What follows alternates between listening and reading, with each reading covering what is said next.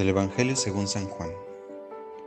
En aquel tiempo estaban junto a la cruz de Jesús su madre, la hermana de su madre, María la de Cleofás y María Magdalena.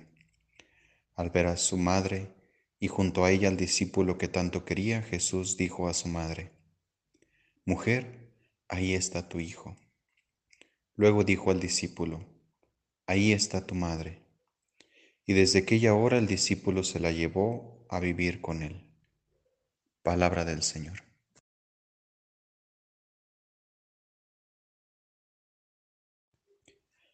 Los saludo nuevamente amigos de Jesús para Millennials. El Evangelio de hoy nos recuerda el sufrimiento humano. Y ante ese sufrimiento humano que percibimos hoy, ante los miles de crucificados de nuestro tiempo, ¿cuál es nuestra actitud? María, otras mujeres y el discípulo amado se acercan al pie de la cruz. Están de pie, no como quien contempla. ¿Cuál es nuestra actitud ante el sufrimiento humano?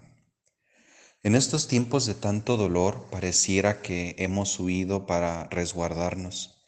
Nos volvemos indiferentes ante el hermano, pariente, amigo o vecino que padece mientras que un verdadero discípulo de Jesús está al pie junto a la cruz, junto a la cama de aquel enfermo, junto al que padece una injusticia, junto al triste, junto al deprimido o desconsolado.